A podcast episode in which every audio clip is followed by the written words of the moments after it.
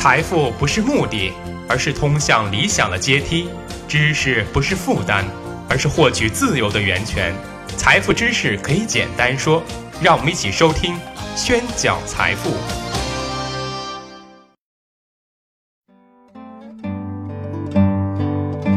欢迎大家收听《宣讲财富》，我是张宣成。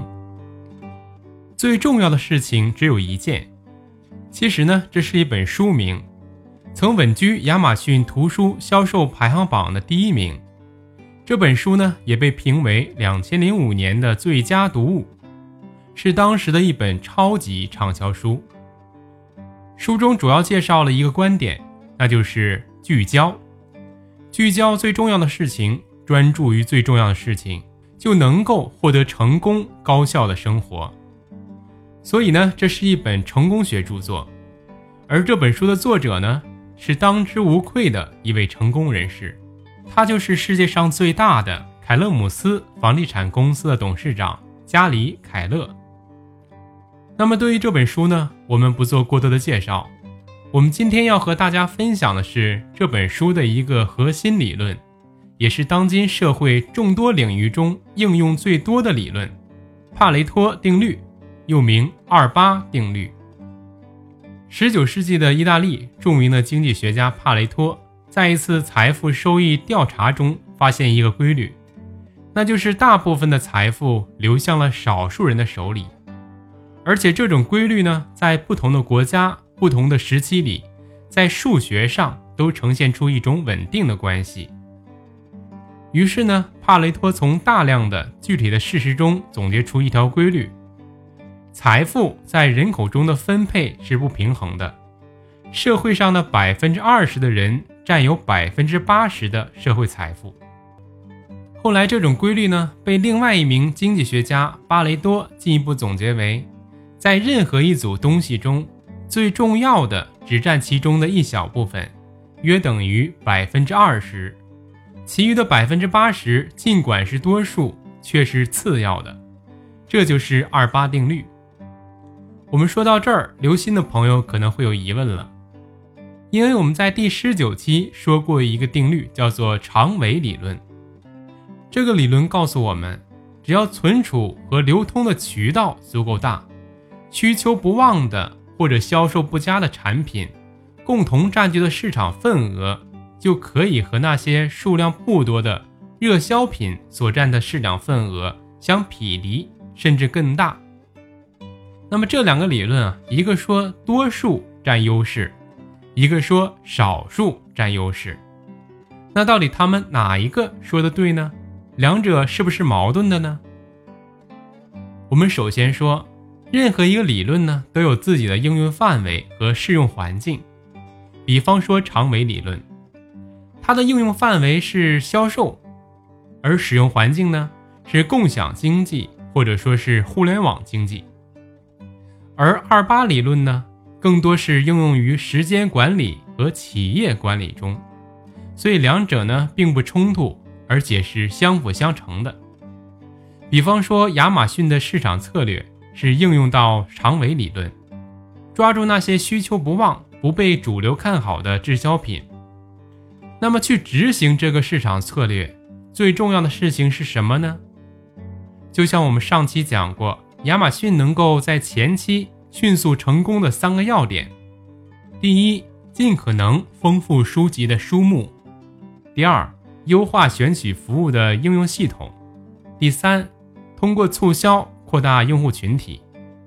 那么这三点呢，可能只占亚马逊运营规划的百分之二十，甚至更少。可这三点却是最重要的。只要完成了这百分之二十最重要的运营规划，就能够完成整个市场的策略。就像最重要的事情只有一件的这本书的作者凯勒所说：“原因和结果，投入和产出，努力和报酬之间存在着无法解释的不平衡。”也就是说，小努力成就大成功的事情屡见不鲜。关键在于恰到好处的付出，就会获得最佳的效果。如果你把二八理论用到极致，就可以走得更远。比如缩小你的视力范围，先找出关键的百分之二十，然后继续呢，在这百分之二十里继续缩小。同时呢，凯勒还列举出了生活中的例子，比方说啊，大多数人会有日程表，列举了当天或者当月的代办清单。那么拿出你的清单，你会发现，上面靠前的只不过是你先想到的事情。也就是说，清单并不具备成功的导向性。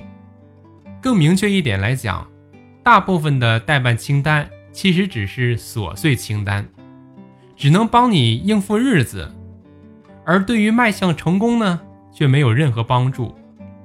而成功人士的代办清单呢，方法就完全不同了，他们会把一行行的代办事情重新排序，把事情分为可以做。和应该做两项，那么涉及到自己的目标，应该做的事情圈出来，剩下可以做的事情呢，全部去掉。